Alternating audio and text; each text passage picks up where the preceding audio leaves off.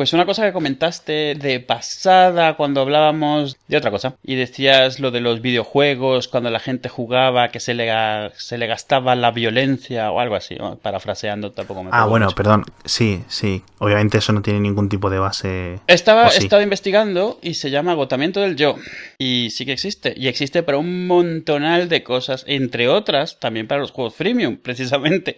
Pero realmente eh, se resume muy, eh, muy, muy muy rápido y es que tenemos una cantidad, un depósito de, voluntad.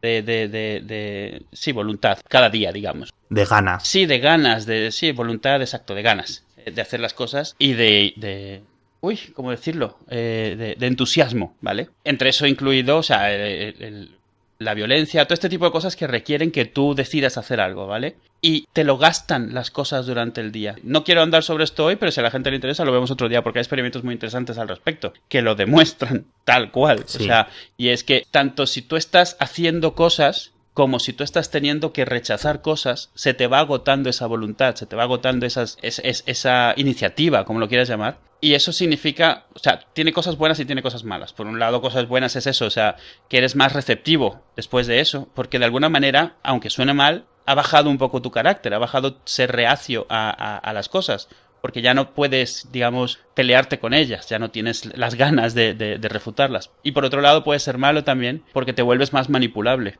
Parte lo que pierdes son las ganas, no las ganas de discutir, porque no te das cuenta de que te está pasando esto, sino la, la, el, impulso de rechazar ideas o de rechazar cosas. Entonces te puedes volver más manipulable. Es bastante interesante porque es eh, lo que hablamos de un poco de lo del acoso y derribo en los juegos freemium, que te están todo el tiempo machaque, machaque, machaque, compra, compra, compra, compra. Eso al final te va agotando ese mismo yo, el yo este freudiano, eh, psicológico.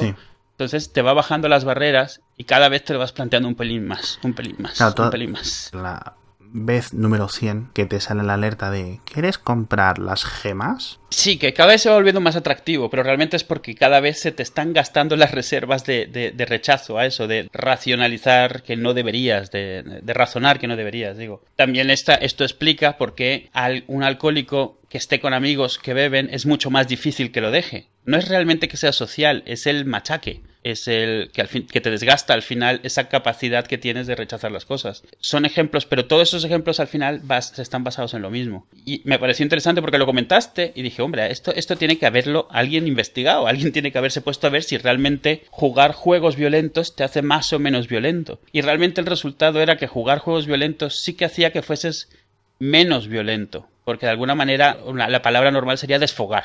sí, te has desfogado, claro. Sí, te has desfogado, pero realmente lo que pasaba, o sea, era eso, o sea, que, que ya te habías peleado con el juego, ya no tenías, o sea, ya no necesitabas pelearte fuera. También significaba que te volvías más dócil, pero no porque hubieras soltado la violencia, sino porque se te había realmente agotado, digamos, tu dosis de ese día, tu depósito de ese día de, de capacidad de, de pelear.